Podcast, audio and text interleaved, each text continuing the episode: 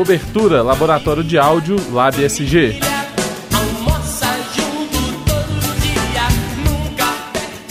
Encerrando a terceira noite de atividades da SCAP 2015, o Dr. Rodrigo Cunha Pereira, presidente do Instituto Brasileiro de Direito da Família, ministrou a conferência Família Novos Modelos, na qual afirma que família é muito mais da ordem da cultura do que da natureza. Por este motivo, ela transcende sua própria historicidade e está sempre se reinventando. Novas estruturas parentais e conjugais estão em curso, e o direito deve proteger e incluir todas elas para atender o macro princípio constitucional da dignidade da pessoa humana. O laboratório de áudio marcou presença no evento que você confere agora na íntegra. Boa noite. É com grande satisfação que a Pontifícia Universidade Católica de Minas Gerais dá as boas-vindas a todos aqui presentes. O título dessa conferência é Família Novos Modelos. A conferência trabalha com o conceito de que a família é muito mais da ordem da cultura do que da natureza. Por isso, ela transcende sua própria historicidade e está sempre se reinventando. Novas estruturas parentais e conjugais estão em curso e o direito deve proteger e incluir todas elas para atender o macro princípio constitucional da dignidade da pessoa humana. Para compor a mesa, convido professor Hélio Cardoso Miranda Júnior, professor do curso de Psicologia e o senhor Rodrigo Cunha Pereira, doutor em Direito pela Universidade Federal do Paraná, professor licenciado da Pontifícia Universidade Católica de Minas Gerais e sócio-gerente do Escritório de Advocacia Rodrigo da Cunha Pereira e Associados. Ocupa ainda a presidência do Instituto Brasileiro de Direito de Família. Passo a palavra ao professor Hélio Cardoso Miranda Júnior para o início da conferência. Boa noite. Bom, é, estamos aqui hoje para tratar desse tema é, de bastante interface de áreas, né, que é o tema da família. É um tema meio inesgotável, mas enfim, a gente está tendo a satisfação de receber o Rodrigo da Cunha Pereira hoje aqui, o professor da PUC, que é do Direito de Família, advogado. Queria acrescentar que ele é doutor pela Universidade Federal do Paraná, mestre em Direito Civil pela Federal daqui, é presidente do Instituto Brasileiro de Direito de Família e, além disso, autor de vários livros aí nesse, nesse campo do direito de família. Então, tenho a satisfação de recebê-lo e de poder acompanhar aqui a exposição do Rodrigo a respeito desse tema tão vasto e interessante que afeta tanto é, campos variados do nosso, do nosso fazer, do nosso ser, vamos dizer assim, social, que é a família, aqui, privilegiando essa interface direito e psicologia. Então, com a palavra, Rodrigo. Alô. Boa noite a todos. Eu quero agradecer e parabenizar os organizadores e empreendedores desse evento e agradeço especialmente o convite que minha amiga Valéria, professora de na psicologia, coordenadora que me convidou, e também cumprimento a todos na pessoa do Hélio Cardoso, a quem eu já conheço de antigos carnavais, né, Hélio? Que dessa da nossa luta diária por um direito de família melhor.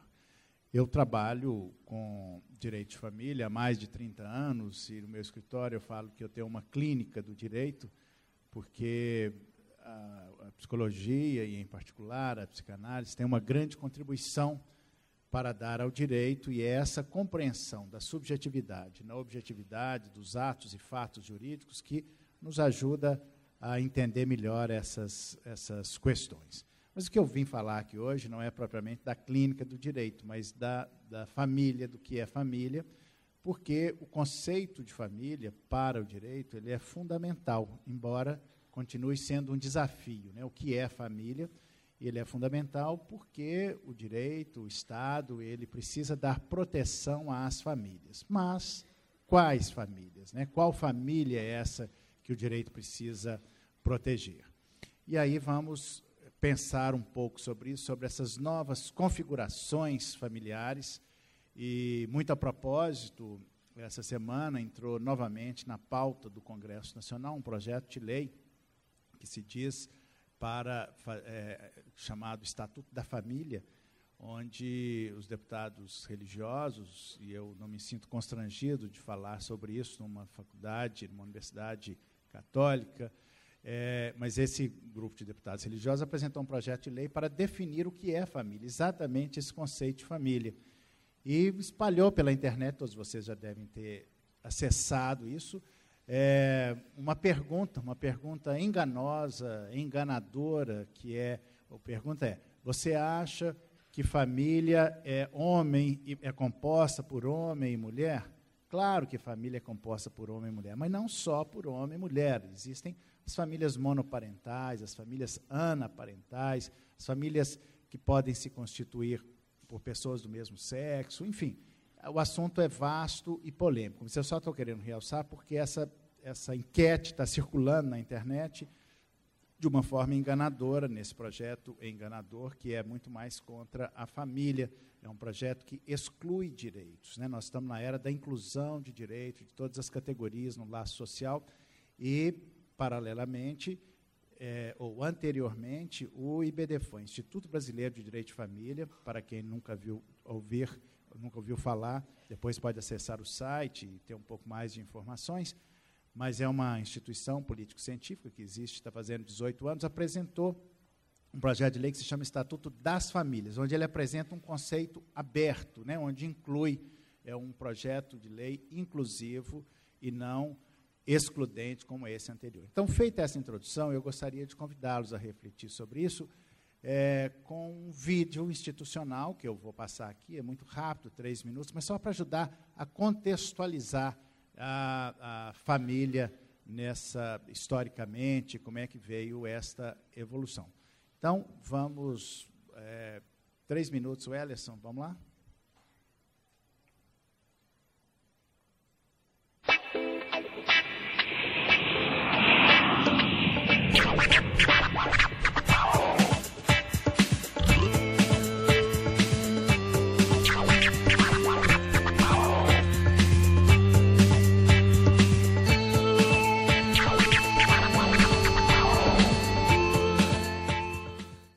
Século XX foi marcado por profundas transformações que repercutiram na organização das famílias brasileiras.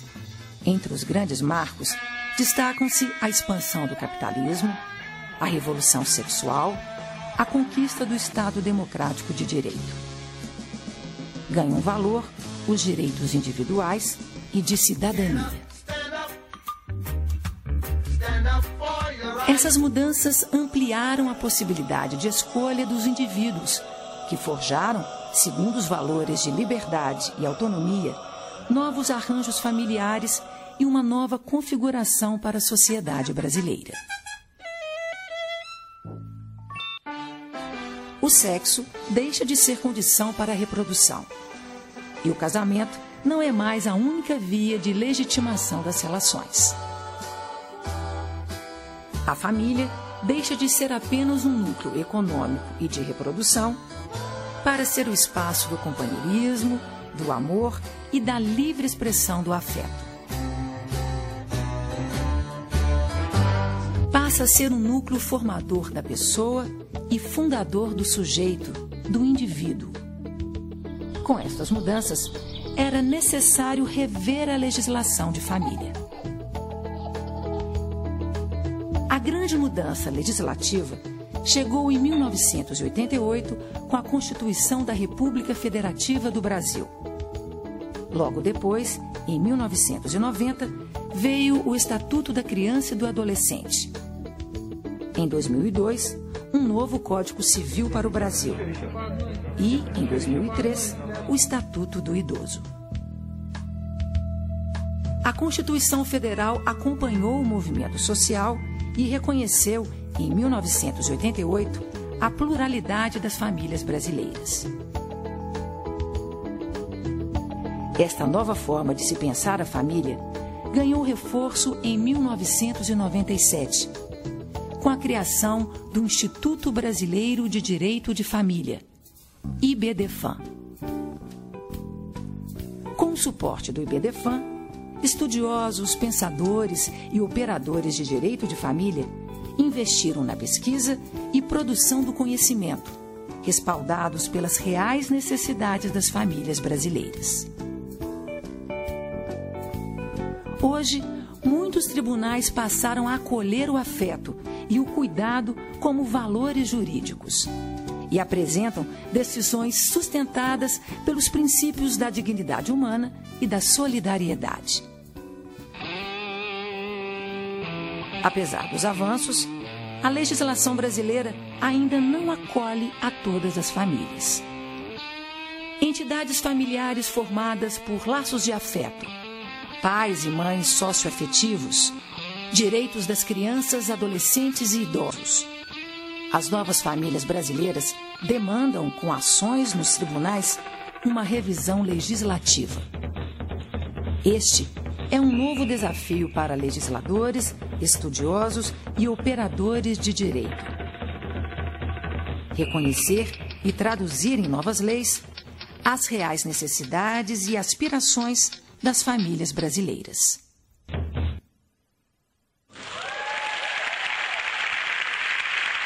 Bom, então nós tivemos aí um, breve resumo do que é o direito de família hoje. E eu quero trazer aqui para vocês uma reflexão é, que envolve direito e psicanálise do que é a família. Né? Mas é, nós tivemos um marco revolucionário, como vocês ouviram aí, em 1988, que foi a Constituição da República, que fez uma grande revolução no direito de família, que foi ao dizer que homens e mulheres são iguais perante a lei, isso por mais é, é, esquisito que possa parecer hoje, mas naquela época isso era muito importante. Né? Homens e mulheres são iguais perante a lei. É, os filhos, havidos ou não dentro do casamento, todos eles passaram a ser legítimos ou legitimados, né? porque antes os filhos havidos fora do casamento eram recebiam a pecha, o nome é, estigmatizante de filhos ilegítimos. Hoje isso está, inclusive, proibido pela Constituição da República e porque todos os filhos são legítimos, não há filhos ilegítimos. Né? Isso foi uma revolução calcado num princípio que começa no século anterior com Immanuel Kant, quando ele traduz esse conceito, essa ideia de, de dignidade da pessoa humana, ou seja, todos os filhos são dignos, todos os filhos são legítimos, independente da sua origem. E ter, o terceiro eixo dessa revolução constitucional é que existem várias formas de família. E ele exemplifica três: famílias constituídas pelo casamento, pela união estável, que até então chamava-se concubinato, esse nome pejorativo, horrível, né? e é, passou a chamar união estável as, as, famílias que não eram constituídas, é, que eram constituídas sem o selo da oficialidade do casamento, e, portanto, reconhecidas pelo Estado, e as famílias monoparentais, ou seja, as famílias constituídas por qualquer dos pais com seus descendentes. Né? Isso foi um número exemplificativo, porque de lá para cá o direito evoluiu e hoje nós temos uma, um outro leque de famílias, de, de outros tipos de família. E essas famílias que nós começamos a nomear, né, dar nomes para elas, por exemplo, as famílias anaparentais. O que é família anaparental? Aquela família constituída por irmãos isso não está elencado na Constituição, mas ninguém duvida de que dois irmãos, três, um grupo de irmãos que vivem juntos constitui ali uma família.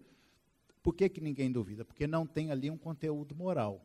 Né? Já quando nós falamos das famílias conjugais, e hoje o direito divide famílias conjugais e famílias parentais, as famílias parentais são mais, são mais fáceis de serem entendidas e absorvidas né, pelo, é, na, na nossa sociedade. Mas as famílias conjugais não foi muito fácil. Estamos ainda numa, numa num, num, processo histórico de inclusão dessas famílias. A família mais, é, mais polêmica e que o Supremo Tribunal Federal já reconheceu, que já pode até casar, que é a família constituída por pessoas do mesmo sexo. Né? Mas hoje a grande questão do direito nem é mais, isso já a gente já ultrapassou, já fomos além eu quero trazer aqui para vocês duas novidades, dois tipos de família que cabe nessa nossa reflexão. Mas antes, sem pensar, sem é, é preciso lembrar que todo mundo tem família. Quem tem família tem problemas, né? E portanto todo mundo deve se interessar pela família, pelo direito. E o direito de família ele sempre esteve esteado na, no tripé sexo, casamento e reprodução. Só que hoje esse tripé caiu, se desatrelou. Por quê? Porque não é mais necessário sexo para haver reprodução, né? a engenharia genética se desenvolveu, então nós temos várias possibilidades de reprodução para se formar uma família é, parental, e não é mais necessário casamento para haver sexo, né? o, o, o casamento era o que legitimava as relações sexuais, isso não é mais assim, ainda bem. Né? E porque, mas o mais importante, o, o mais revolucionário, portanto, é isso: é que não é mais necessário sexo para haver reprodução. Isso muda toda uma história, não só com as famílias que nós podemos chamar de famílias ectogenéticas, né? Eu estou falando desses nomes porque a partir do momento que vamos, e eu sei que temos aqui alunos de psicologia interessados nesses elementos de psicologia, psicanálise, como seus significados e significantes, né? e a partir do momento que se vai nomeando, dando nome a essas, é, a essas novas famílias, vai ficando mais fácil, inclusive, de dar proteção a elas. Então, as famílias anaparentais, as famílias ectogenéticas, que são aquelas constituídas por, por com a ajuda de, de reprodução assistida, inseminações artificiais. Né? Então, essas famílias é, que pode ser feita, por exemplo, não só no casal, numa relação, é, uma inseminação é, de, no, do mesmo casal, mas buscar essa inseminação em bancos de sêmen. E se é assim, isso pode se constituir entre homem e mulher, entre homem e homem, mulher e mulher. Temos também as, a, os úteros de substituição, vulgo barriga de aluguel, que é um novo processo que estamos encaminhando.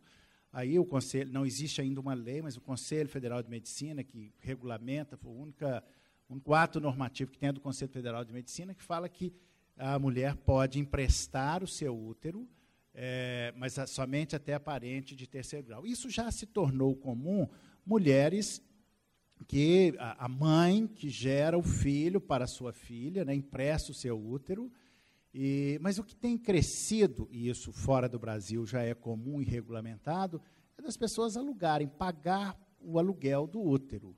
Né? Esse assunto é bastante polêmico, envolve questões morais, éticas. Eu, particularmente, acho que o corpo é um, um capital da pessoa e que ela pode fazer o que quiser, mas na Índia, e outros países do Oriente, do Oriente, do Oriente especialmente, é, já tem isso regulamentado, e isso é um próximo passo que, que deve acontecer aqui no Brasil. Isso pode ser assustador, como pode ser assustador, como era assustador, poderia ser assustador, é, duas mulheres se casando, dois homens se casando. Quer dizer, essas famílias, antes inimagináveis, hoje elas estão aí nós vamos dizer que elas não existem, nós vamos cometer a mesma hipocrisia que o direito sustentou durante séculos, de que essas famílias elas não existem, ou seja, elas são condenadas à ilegitimidade. Né? Portanto, é, o direito de família ele lida o tempo todo com questões de ordem moral, né? de uma moral sexual dita civilizatória, como diz Freud. Né? E, e, esta moral sexual, que moral é essa? Né? Essa moral que exclui pessoas do laço social, e essa é a reflexão importante. Na era do direito, dos direitos humanos, nós não podemos mais excluir determinadas pessoas ou categorias do laço social. Bom, mas as famílias parentais, que são as, as famílias conjugais, aliás, que são as mais polêmicas, né, que são, primeiro, é, é, era polêmico é, é, as famílias que homem e mulher que se casavam, que não se casavam, eram condenadas também à ilegitimidade. Depois avançamos, olha, isso chama, não chama mais concubinato, chama união estável.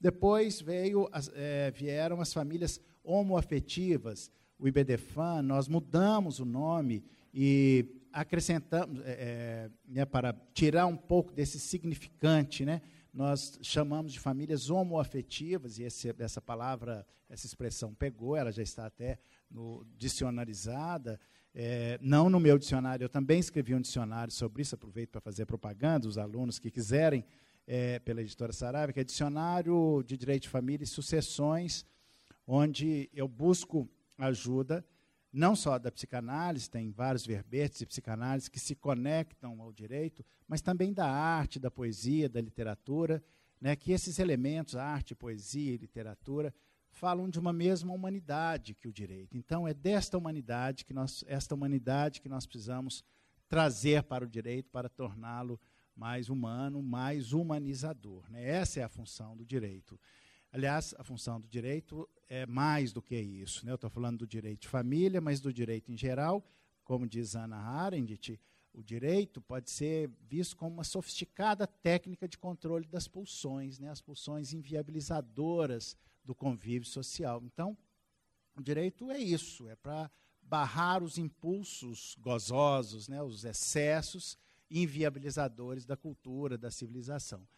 Mas esses, é, esses limites impostos pelo direito, particularmente no direito de família, muitas vezes eles têm um conteúdo moral muito estigmatizante, como foi, é, como está sendo agora esse projeto de lei lá do deputado religioso, que nada contra a religião, mas, é, é, mas os pastores de alma que querem, têm o direito de falar para os seus fiéis, e querer que os seus seguidores sigam a sua doutrina, mas não podem querer impor isso à população como querem impor a nós, que não são daquela religião. Né? Isso é que está errado. Então, essa querem impor esta moral, essa moral excludente, né, que não tem mais lugar na, na, na, nessa sociedade, mas isso é evolução, né? e assim caminha a humanidade, assim caminha o direito de família com estas, com essas novas expressões, com essas novas concepções. Bom, na família conjugal, então nós evoluímos, famílias homoafetivas, e agora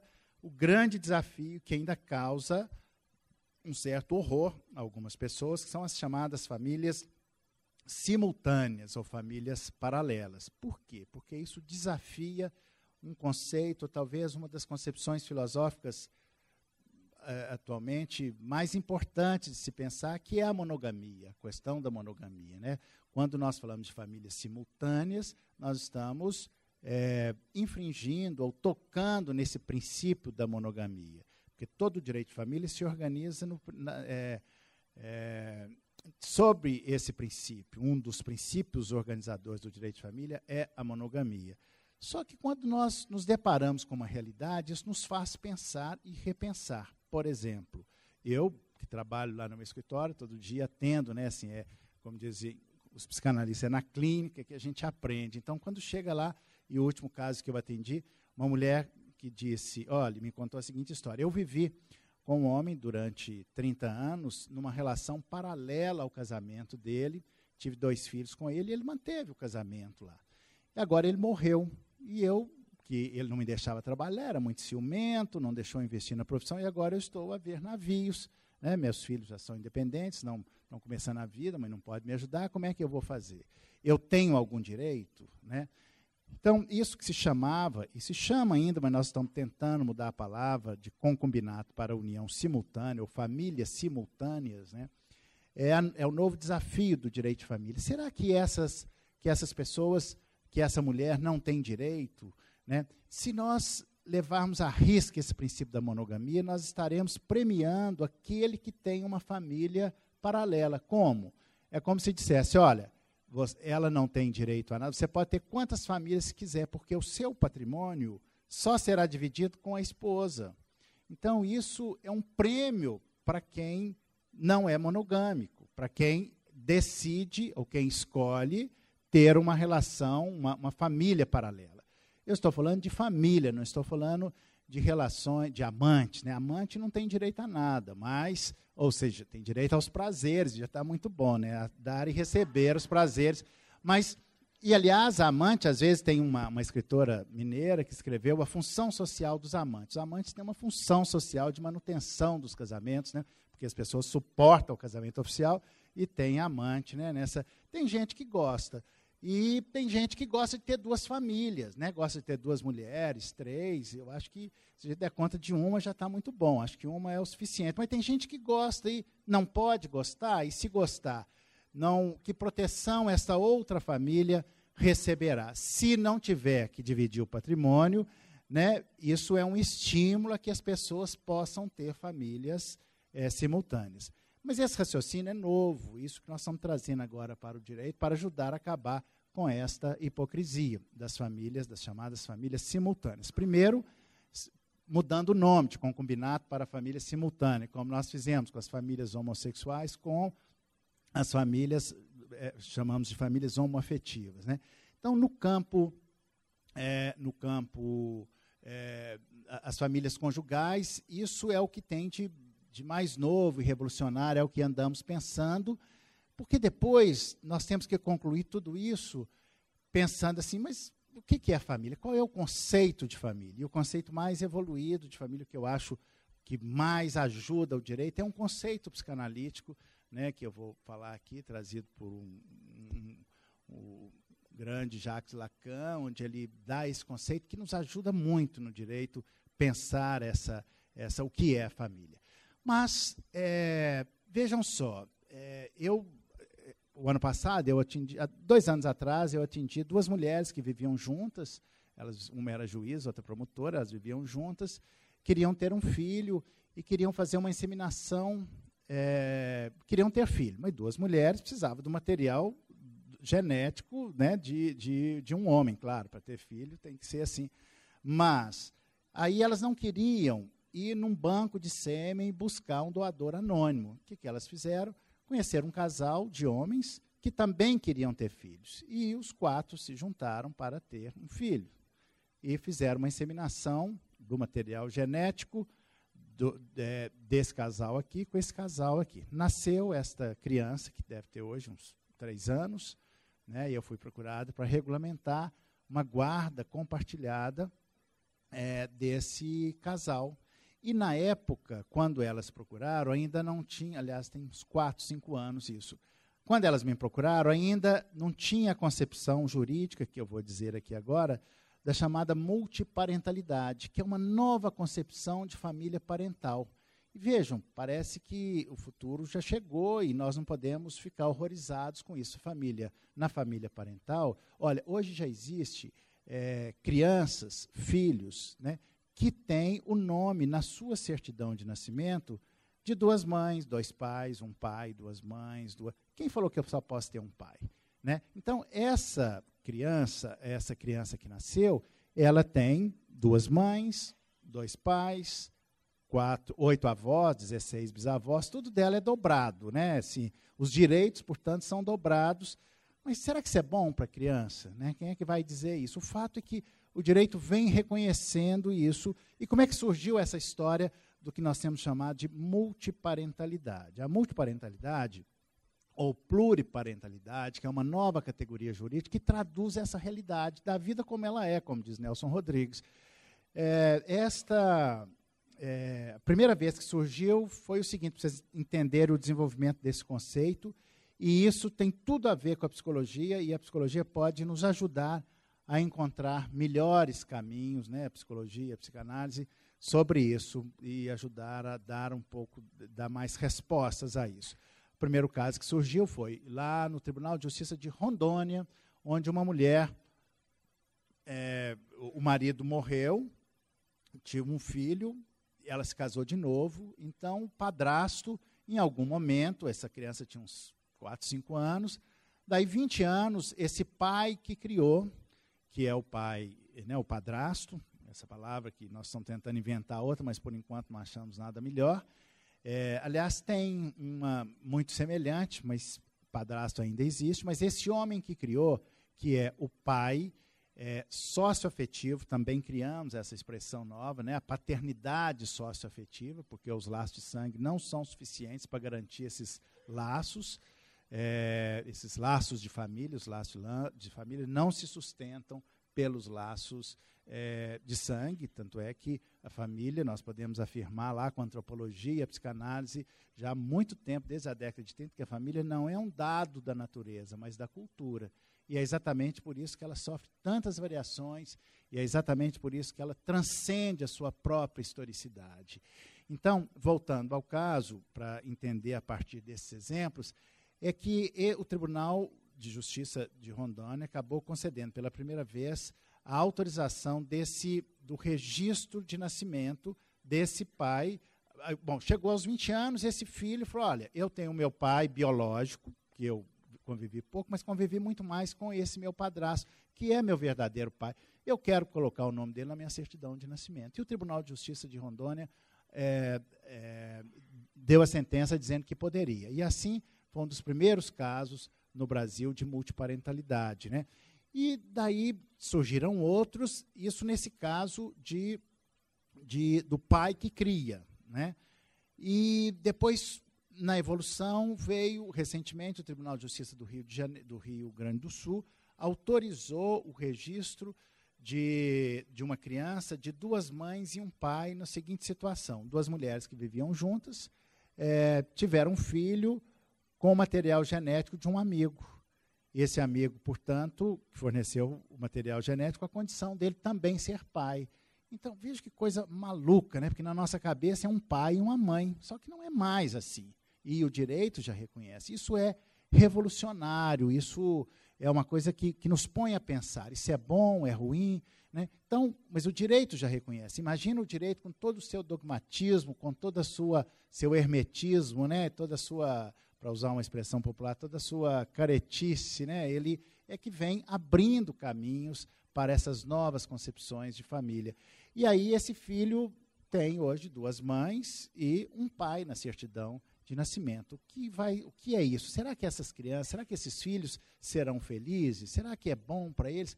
Eles vão sofrer bullying na escola? Claro que vão sofrer bullying na escola. Independente da sua origem, do pai, todos nós né, sofremos. Quantos aqui sofreram bullying, que é um outro conceito jurídico contemporâneo, interessante também, sofreu bullying na escola, mas é porque era magrinho, porque era gordinho, porque a mãe, antigamente, porque a mãe era desquitada, porque tinha orelha de abano, olho, é, é óculos fundo de garrafa, quer dizer, criança, que não são os anjinhos que nós gostaríamos que elas fossem, né? Elas fazem isso, né? E vão fazer porque vai chegar lá são duas mães ou duas mães e um pai, quer dizer, isso é uma questão social que vai transcender, né? É, é, não é isso, não é por isso que não pode ser. Né? O que interessa da família é que se tem, e esse é o conceito que interessa ao direito, é se tem ali uma estruturação psíquica que garanta a formação do sujeito. Ou seja, a família é um núcleo formador e estruturador das pessoas, do sujeito. Né? E é este, é esse núcleo que interessa, esse núcleo formador do sujeito, e não mais um núcleo econômico de reprodução, essencialmente econômico de reprodução, como era antigamente, né? vocês viram aí no, no vídeo, nesse breve vídeo, é, na família patriarcal, especialmente. Portanto, o que interessa da família é que ela possa ser esse espaço do amor, do companheirismo, né? e a sua forma, a sua formação, se ela é de um jeito ou de outro, isso é o que interessa menos, na essência. Né? Tem o social em volta, aquela lá, aquela família é diferente, mas até pouco tempo, e ainda tem até hoje, né, o preconceito de raça, de sexo, essas coisas vão vão evoluindo e o direito vai abrindo caminhos, porque o direito é também um instrumento ideológico de inclusão ou exclusão de pessoas no laço social.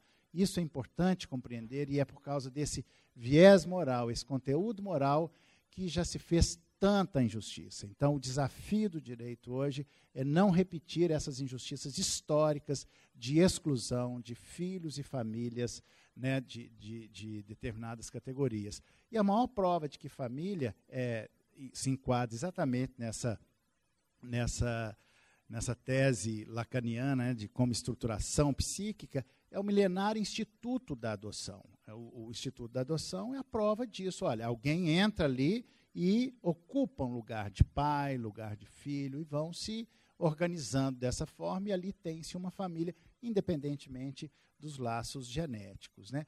E se nós formos pensar até do ponto de vista da religião, né? a família de Nazaré, José, Maria é, e Jesus, né? era a família mais diferente. Ninguém fala, ninguém tem preconceito disso, porque, olha, Jesus não era filho biológico de José, né? E Maria, que era toda, era uma família moderníssima, né? Era, foi a primeira família socioafetiva. Hoje nós demos nome, né? Agora no século XXI nós inventamos esse nome, família socioafetiva, né? Mas porque foi foi José que criou, né? Para vocês entenderem esse conceito de socioafetividade, que é um conceito fundamental para o direito que advém da psicanálise, basta pensar o seguinte: vocês vão chegar em casa hoje e vão descobrir que o pai que está de vocês, que está na certidão de nascimento, é, não é o pai biológico de vocês. Seja porque foram trocados na maternidade, ou porque descobriu um segredo, lá, porque a mãe traiu, ou seja lá o que foi, né, porque é muito comum quando uma mulher fica grávida, o namorado abandona, vem o outro, o antigo namorado apaixonado, e casa, fala: Eu assumo você, seu filho, esse filho é meu, e aí se passam anos, e em algum momento ele briga com aquela mulher e quer deixar de ser filho também. Tem jeito? Não, claro que não. Mesma coisa se vocês chegarem em casa hoje, o pai de vocês se descobrir que não é o pai biológico, o que, que isso mudaria na vida de vocês? Né? Ele deixaria de ser o pai? Não, ele pode até deixar de ser o pai. É, é, vocês podem descobrir que ele não é o genitor.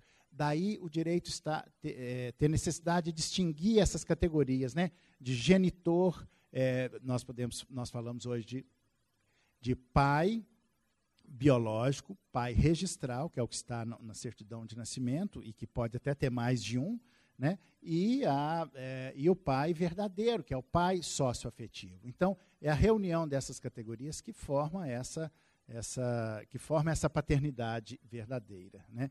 E a, a, então, esse conceito de paternidade socioafetiva que advém dessa compreensão de que paternidade e maternidade são funções exercidas. Né? Esse é o novo conceito de família, e eu vou terminar aqui lendo, porque nessa hora da noite, para não cansar, eu queria só dar uma pincelada rápida. Né? Nesse, eu tenho vários, vários é, eu completo esse conceito jurídico com uma, com uma, uma linguagem poética, literária, uma música, né, para ajudar suavizar esse conceito. E aí, no conceito de família, onde eu descrevo tudo isso, né, isso que eu falei aqui, e depois completo com uma linguagem literária que eu vou ler um pequeno trecho desse livro que eu recomendo que todos vocês leiam, que se chama O Arroz de Palma. Não sei se já leram, que é a história de, de uma pessoa que, que vai cozinhando e reunindo a família e fazendo reflexões sobre a família, e é muito emocionante. E aí eu estou fazendo esse contexto para vocês entenderem esse pequeno texto aqui, né? E, e, aí eu termino então essa reflexão e depois, se houver espaço, nós podemos conversar e debater essas novas formatações de família, esses novos, essas novas parentalidades, essas novas conjugalidades que estão tão diferentes né, do, do que a gente jamais imaginou há algumas décadas atrás. Bom, mas o que é família? Então, diz o Francisco Azevedo, que é o autor de Arroz de Palma, ele diz o seguinte: família é prato difícil de preparar. São muitos ingredientes. Reunir todos é um problema. Não é para qualquer um. Os truques, os segredos, o imprevisível. Às vezes dá até vontade de desistir, mas a vida sempre arruma um jeito de nos entusiasmar e abrir o apetite. O tempo põe a mesa, determina o número de cadeiras e os lugares. Súbito, feito milagre, a família está servida. Fulana sai a mais inteligente de todas. Beltrano veio no ponto, é o mais brincalhão e comunicativo, é unanimidade. Cicrano, quem diria? Solou, endureceu, murchou antes do tempo. Esse é o mais gordo, generoso, farto, abundante, aquele o que surpreendeu e foi morar longe, ela a mais apaixonada, a outra a mais consistente.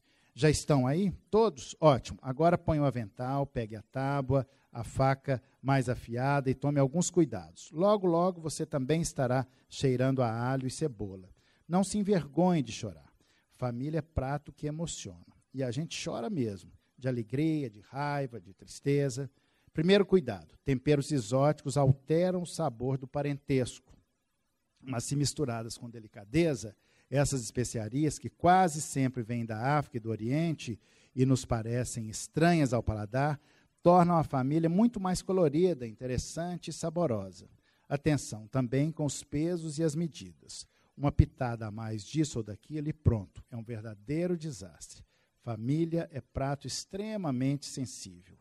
Tudo tem de ser muito bem pesado, muito bem medido. Outra coisa, é preciso ter boa mão, ser profissional, principalmente na hora que se decide meter a colher. Saber meter, meter a colher é a verdadeira arte.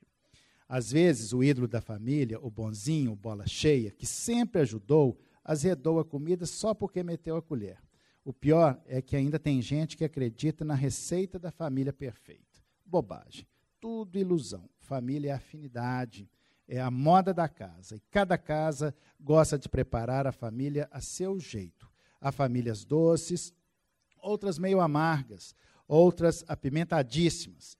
Há também as que não têm gosto de nada. Seria assim um tipo de família dieta que você suporta só para manter a linha.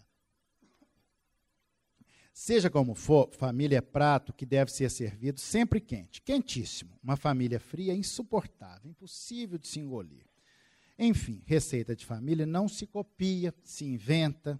A gente vai aprendendo aos poucos, improvisando e transmitindo o que sabe no dia a dia. A gente cata um registro ali de alguém que sabe, conta, outro daqui, que ficou no pedaço de papel. Muita coisa se perde na lembrança. O que esse veterano cozinheiro pode dizer é que, por mais sem graça, por pior que seja o paladar, família é prato que você tem que experimentar e comer. Se puder saborear, saboreie. Não ligue para etiquetas. Passe o pão naquele molinho que ficou na porcelana, na louça, no alumínio ou no barro. Aproveite o máximo. Família é prato que, quando acaba, nunca mais se repete. Muito obrigado.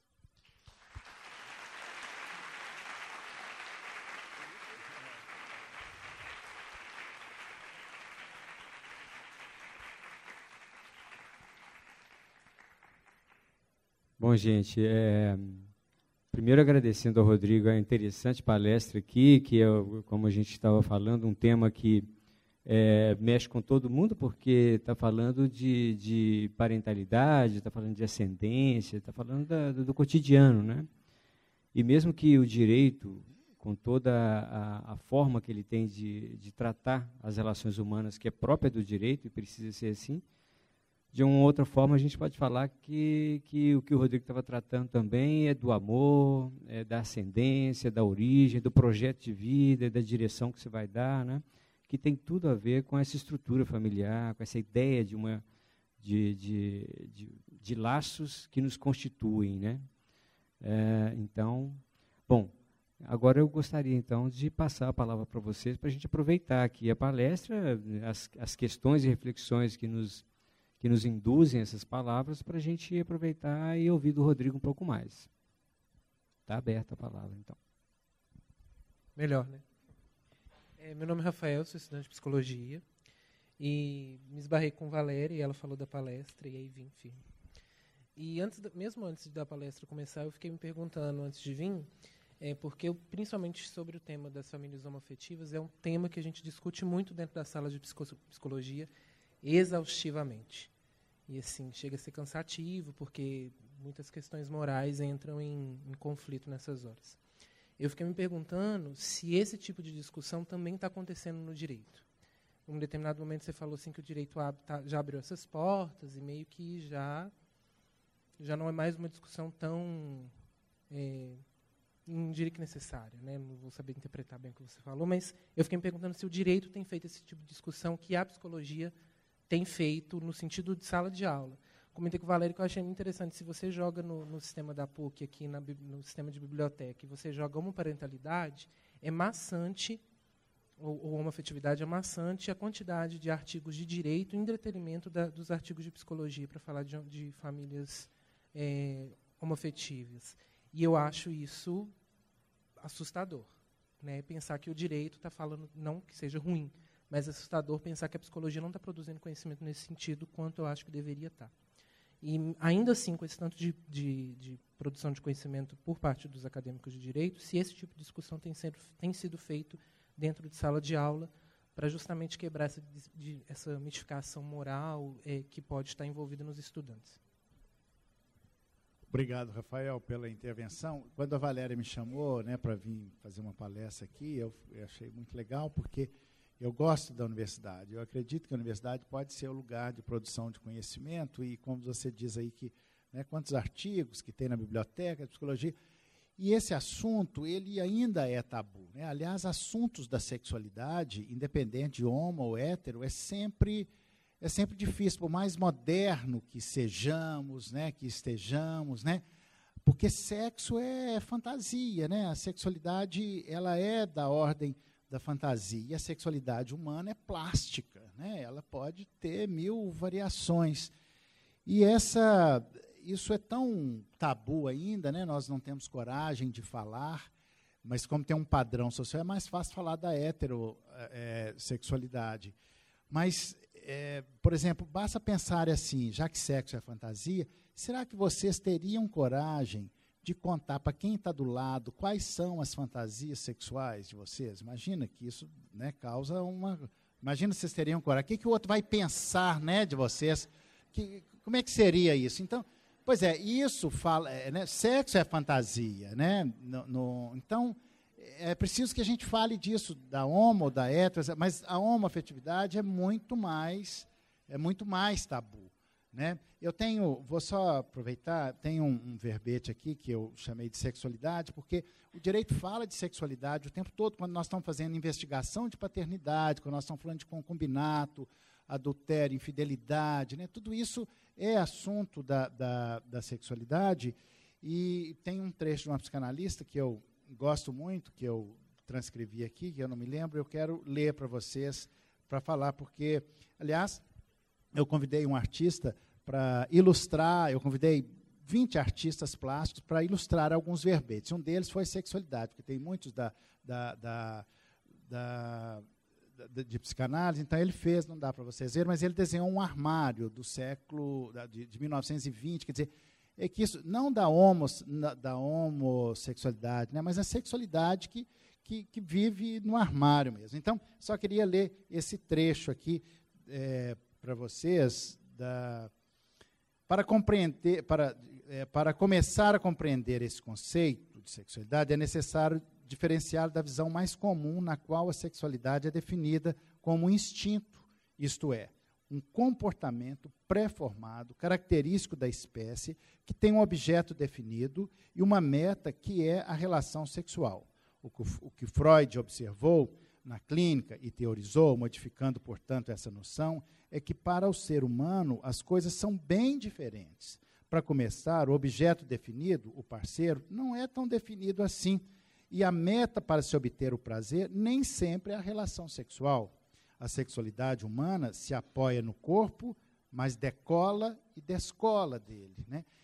Então, entender a sexualidade, trazer isso para o direito é muito importante. Agora, o direito, eu acho que ele é, é não sei como anda isso na, na, na psicologia, mas o direito, a, a, Suprema Corte do país já legitimou isso, falou, olha, não se pode, mas isso com base não na psicanálise, mas nos direitos humanos e na dignidade da pessoa humana, chegou-se à conclusão que o casamento não pode ser um monopólio da heteroafetividade. Então, o direito, apesar das resistências, a Suprema Corte já interpretou a Constituição como sendo legítimo. Isso não pode ser excluído, não pode ser legitimado. Então, isso que era uma batalha, uma luta, já está quase superado. Né? O que precisa superar é o preconceito. E aí acho que a psicologia, a psicanálise tem muito mais a ajudar. O direito, nesse aspecto, evoluiu muito, e modéstia parte, graças ao Instituto Brasileiro de Direito de Família, e em particular a vice-presidente, que é a Maria Berenice Dias, que inventou esse conceito e tem falado disso. E aí as coisas caminharam bem, mas ainda há muito preconceito, porque nós temos que falar também, mais do que a sexualidade, temos que falar de gênero, né, dos transgêneros. Né, o que é gênero? Né? Isso tem a ver com a sexualidade, mas não necessariamente. Quer dizer, Como é que é isso? Então, o passo adiante agora no direito é porque nós já demos um pouco mais. Agora nós estamos falando de, de gênero, transgênero, crossdresser, né? né? Porque para trazer isso para o laço social. Mas obrigado pela participação, Rafael. Mais alguma pergunta? Vamos lá. Bom, boa noite a todos. Meu nome é Gabriel. É, vim aqui representando o movimento social dentro da é, academia, né? Bom, já que o professor tocou um pouco no assunto do questão de identidade de gênero e trans, queria que o senhor comentasse se conhece algum caso de formação de família por pessoas trans que já foram legitimados pela Suprema Corte, sendo que essas pessoas hoje não têm esses direitos básicos né, que a gente está lutando para poder conseguir, que é a questão de identidade de gênero, nome social dentro das, das universidades e utilização de banheiro, entre outros. Obrigado, Gabriel. E você é aluno do direito ou da psicologia? Ah, não, você é do, do, representa os movimentos sociais. Direito. Tá, tá. É, ainda não é. Esse é um assunto novo para o direito. O que, que nós evoluímos no mundo jurídico? Que, por exemplo, as pessoas que querem mudar de sexo, né, o João quer virar Maria, ela pode mudar em sua certidão de nascimento. Não é tão simples. A discussão atual que nós fazemos, inclusive convido aqueles que se interessarem, no dia 22 e 23 de outubro, aqui no Ouro Minas, nós vamos fazer o décimo Congresso Brasileiro de Direito de Família, onde vamos reunir mais de mil pessoas de todos os estados do Brasil, e um dos temas a ser discutido é este, é, inclusive envolvendo princípios religiosos, princípios jurídicos, né, nós precisamos juntar essas coisas todas, e a atual discussão no direito é, olha, para mudar de sexo, é preciso fazer cirurgia? É preciso de autorização judicial? Né? Esse é o estágio atual. Nós vamos encontrar decisões que sim e que não. Isso ainda precisa evoluir. Ainda não é uma, não tem muita clareza porque é, o que se fala de gênero no direito, os transgêneros, isso ainda isso está começando. Esse conceito, isso ainda está para trás, mas vem para perto para o IBDFAM para ajudar a esquentar essa discussão, Gabriel. Eu queria só trazer um, um dado aqui curioso, assim, para que eu lembrei aqui como, como detalhe, é, nessa discussão de direito, assim, como que direito e sociedade, direito e cultura, né, são são vias de mão dupla. Né? O direito interfere completamente nas concepções culturais que passam a, a vigorar, ao mesmo tempo que ele também é reflexo disso, né? Então, por exemplo, essa questão, é, eu estava lendo essa reportagem, provavelmente muitos já viram porque circulou na internet, no Irã, se eu não, não me engano, no Irã, é, o Estado custeia completamente a, a operação de, de, mudança de sexo. Contudo, a homossexualidade é proibida. Né? É interessantíssimo pensar nessa, nessa questão, justamente porque qual a concepção de fundo, então, para sustentar completamente uma mudança de gênero mas não permitir uma, uma união homossexual. Né? É interessante pensar o que, que sustenta esse tipo de, de posição. Tinha uma pergunta também ali. É, é minha, sim. É, boa noite, meu nome é Ranieiro, sou do curso de jornalismo. É, a pergunta que eu tenho é a seguinte: é, eu tenho essa é, impressão, acho que é quase para mim uma certeza, de que o Estado, quase que no, no modo geral, é, aqui dentro do Brasil, ele é muito pautado em valores religiosos, né? É, existe inúmeras contradições assim dentro desses valores religiosos que constrói essa moralidade que que você tanto tem, tem dito aí, que é como se fosse um tropeço, um, um, um empecilho para o desenvolvimento não só do direito, mas de inúmeras outras áreas dentro do dentro do Estado. E assim, é uma coisa que eu me pergunto assim, até quando é, é possível se pautar essa, essa, essas decisões de moralidade baseado é, em, em um, um, tipo de instituição que vem cometendo erros ao longo da sua existência. Entendeu? É, se for citar, tem a, negro tem alma, não tem alma. Ah, erramos. Tinha. Sabe? É o tipo de coisa que a gente vem vivenciado, a sociedade inteira. Na década de 30, o casamento interracial era, não era permitido. Então, assim, são, são erros e tropeços, e o Estado em si, como um Estado laico, por exemplo, não toma uma, uma postura de vamos deixar essa parte da moralidade para um campo mais do direito, da antropologia, da psicanálise, e permanece essa linha de, de raciocínio primitivo. Só para você ter uma ideia, completando seu raciocínio, concordo em gênero, número e grau, que quando vieram as inseminações artificiais para formar novas famílias parentais, a igreja dizia que os filhos de inseminação artificial não tinham alma. Chegava a esse absurdo. Hoje ela já admite que filho de inseminação artificial tem alma. Mas o mais interessante é que o Estado se separou da igreja, de uma, deixou de ter uma religião oficial, em 1891. E a luta constante, essa é uma das lutas do Instituto Brasileiro de Direito de Família, por um Estado laico, porque o que tem determinado esses, é, é, esses nova, essas algumas novas leis. Esse projeto que está tramitando aí é um conteúdo religioso. Né? Aliás, o IBDFAM tem vários projetos de lei tramitando no Senado e na Câmara, propostos por nós, mas a gente não consegue aprovar nenhum deles, porque qualquer um que tenha, e todos eles têm algum conteúdo moral, religioso, porque a bancada religiosa, isso é lamentável, nós não estamos no Estado laico, né? E, e aí a bancada religiosa não deixa, não deixa passar. Eu me lembro quando nós fomos é, defender, nós tivemos um grande avanço em direção ao Estado laico em 2010, quando o IBDFAN conseguiu aprovar a emenda constitucional 66, que simplificou o divórcio. Porque antes, para fazer divórcio, era assim: você precisa de três anos, tem que fazer separação judicial, quer dizer, tem que passar pelo purgatório de fazer separação. O que é separação judicial? Um limbo, né? você não é nem casado, nem divorciado. Para o leigo era difícil entender isso, mas por que, que existe isso? É porque a Igreja Católica, em 1977, quando introduziu o divórcio, disse: olha, católico que é católico não vai eh, divorciar. Então, nós temos que manter esse modelito de separação judicial. O máximo que nós vamos poder fazer é mudar o nome de desquite para separação judicial. E assim fez. Mas continuou, assim, com mil empecilhos para divorciar, ou seja, por questões religiosas, né? porque o Estado mesmo, o que, que, o Estado tem que entrar na vida das pessoas? Nós fizemos um avanço em emenda constitucional, em julho de 2010, simplificamos o divórcio, é, facilitando a vida das pessoas, ou seja, foi uma, um passo importante é, em direção ao Estado laico. São pequenas coisas, mas a força conservadora no Congresso Nacional é muito grande. Agora, por exemplo, esse projeto de lei aí que estão querendo aprovar, de retroceder, né, eles estão fazendo e fazem mil manipulações. Né, e, e eu morro de pena das pessoas que acreditam nisso, porque, no fundo, esses pastores de almas estão interessados em outras coisas, a gente sabe disso. Né? Boa noite, Rodrigo. Meu nome é Camila, eu estou começando o curso de psicologia. Eu vou fazer essa pergunta em nome de um amigo. Então, eu vou ler por isso. Desde o que se diz respeito ao desenvolvimento da criança, até onde o direito se importa com os efeitos sobre as crianças geradas destas novas formações familiares. Sim, o direito se interessa nisso e rege e é regido por um princípio constitucional que chama princípio do melhor interesse da criança e do adolescente.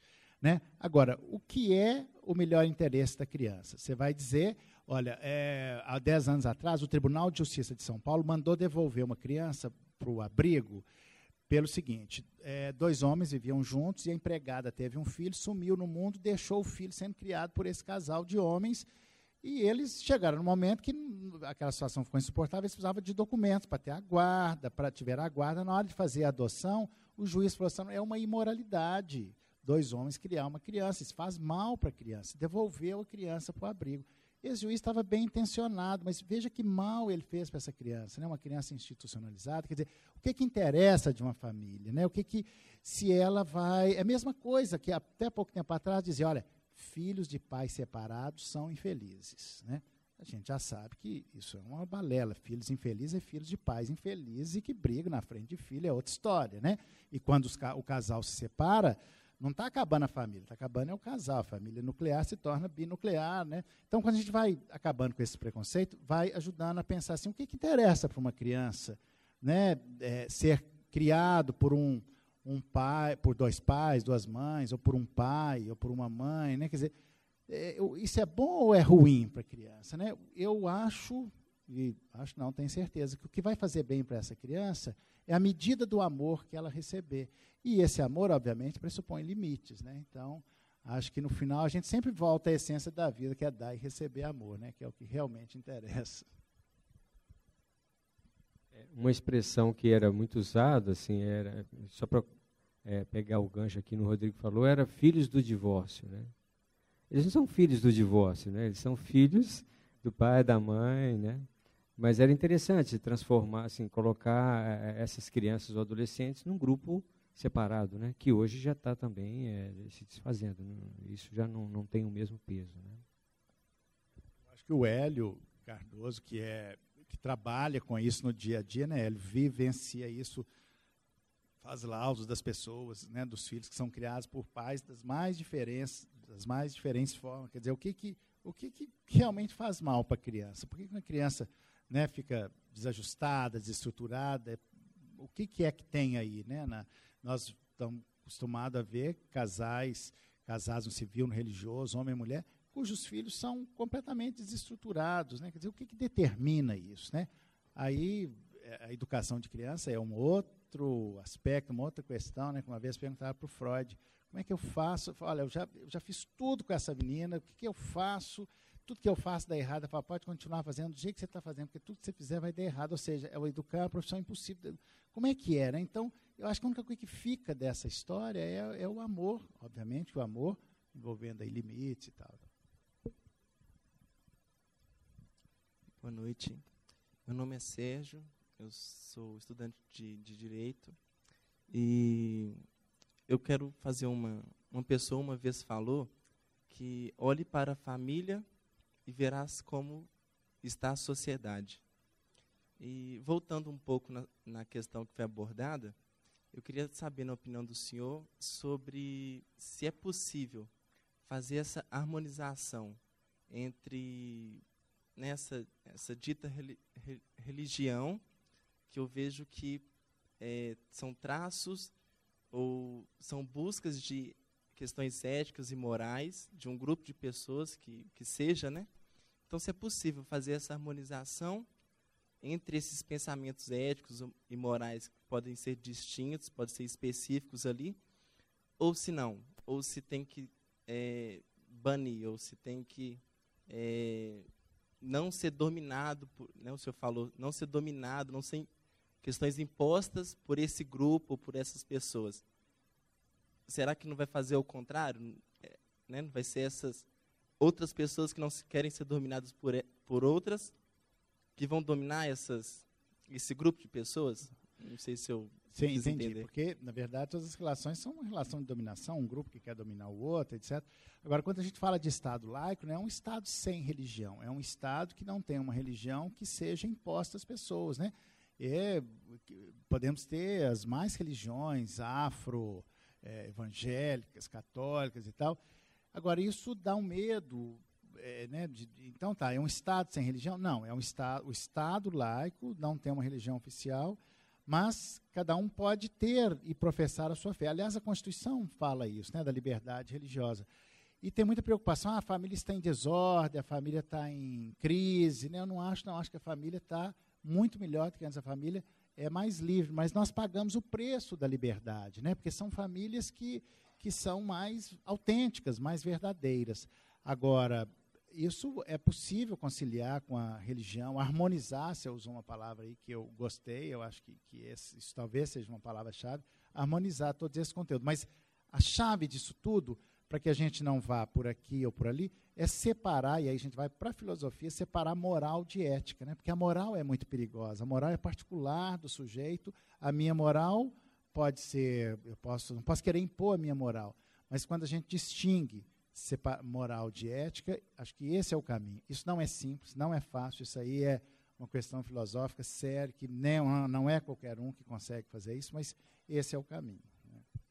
Só, só para complementar aqui, gente, assim, é, é a mesma ideia, mas é, eu entendo que um Estado laico e democrático, mesmo que democracia seja alguma coisa que nunca está pronta, né? mas é o que favorece a diversidade, né? diversidade de religiões, de crenças, de posicionamentos, de concepções sem abandonar alguns princípios básicos, né, que, que são esses que também são debatidos sempre.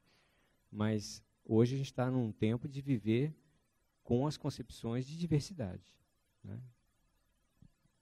Boa noite, sou Betânia, professora. É, acho que foi um momento muito bacana para o curso. É, acho que novos conceitos, sim, que são importantes dos nossos alunos irem assimilando. Muito interessante. Agora, fiquei com uma questão. Você disse que uma família paralela, se, se tem filhos, essa mulher tem direito a alguma coisa. E aí houve aquela brincadeira em torno da amante, né, que ela vai ter o prazer. Mas uma mulher pode ser uma companheira, não ter filhos e ser uma relação é, de fato paralela no sentido familiar, né? Porque a partir daí a conversa está rodando em torno de gênero, de preconceitos, de novos valores, de mudança de conceitos, né? Porque se fica assim, essa coisa meio moralista de que uma companheira que não tem filhos é uma amante que só tem prazer, né? É, não sei, fala um pouco mais disso.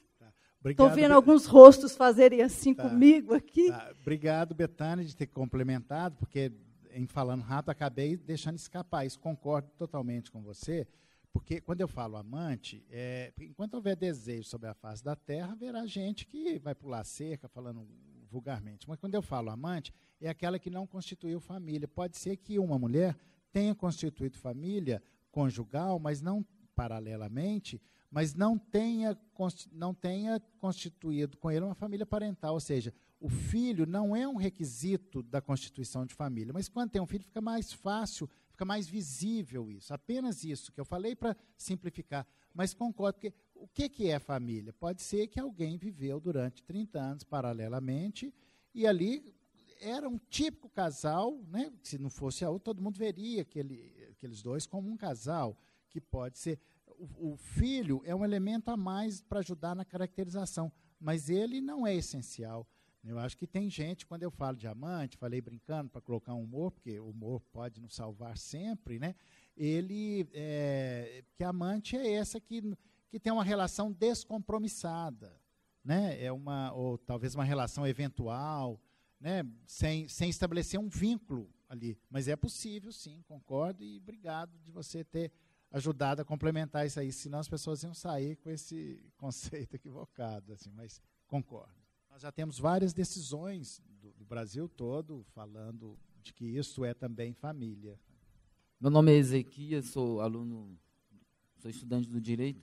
Gostaria de saber como que o, o direito irá se comportar frente assim é, no contexto dogmático das igrejas. Por exemplo, se um pastor ou um padre tiver que falar contra a prática do homossexualismo, não contra o homossexual, mas como falar contra a prática, ensinar para os seus fiéis. Como será que eles serão execrados, serão num futuro, né? Ou, ou, ou, ou eles terão que se calar? Ou, por exemplo, se, um, se chegar um casal de homossexual querer fazer, querendo assim, eu quero casar, o padre tem que fazer meu casamento. E aí? Eles terão esse no futuro, porque lógico, hoje não, isso não, não vai, não está acontecendo, mas será que eles terão proteção do direito? o, os religiosos para ensinar os seus fiéis, ou, ou, eles serão taxados de homofóbico, de preconceituosos, ou eles poderão é, ensinar livremente contra a prática. Não falar contra a pessoa, mas sim contra a prática. Será, eles terão essa proteção no futuro, assim? Ok, é, eu não sou a verdade a vida e quem me seguir não estará salvo, né? Então só vou dar uma opinião, uma modesta opinião. Porque as religiões elas têm o, o, o direito de querer colocar para seus fiéis que aquilo é inaceitável. Cria-se aquele dogma e as pessoas vão se adequar àquilo ou não. Então, no, na questão religiosa, tanto que a Igreja Católica mantém-se assim: não fazemos casamento de duas pessoas, assim como não casa quem já é divorciado. Então, é o dogma, e aquilo ali, as religiões se mantêm assim. Eu acho que as religiões têm o direito disto. Agora, aquelas pessoas que vão ali, elas vão, se elas forem ali, elas vão seguir os preceitos religiosos daquela. Quem não quiser, vai, então, não vai seguir aquela religião. Né? Só, não sei se você sabe, mas tem religião evangélica de, de é, gay, por exemplo. Né? Os gays que queriam ser evangélicos, tinham aquela fé e não eram aceitos, fundaram. Né? E essas religiões vão se multiplicando. Mas, resumindo e concluindo, o Estado é diferente da religião. Aqui hoje nós temos até com essa maioria católica, continua assim, não pode, mas o Estado laico, e, e a luta é essa, Estado laico, Estado religioso, né, que antes era até mais fácil, porque era só a religião católica, agora são muitas religiões e tal, mas são coisas diferentes, e a solução é separar o joio do trigo, para usar uma linguagem religiosa.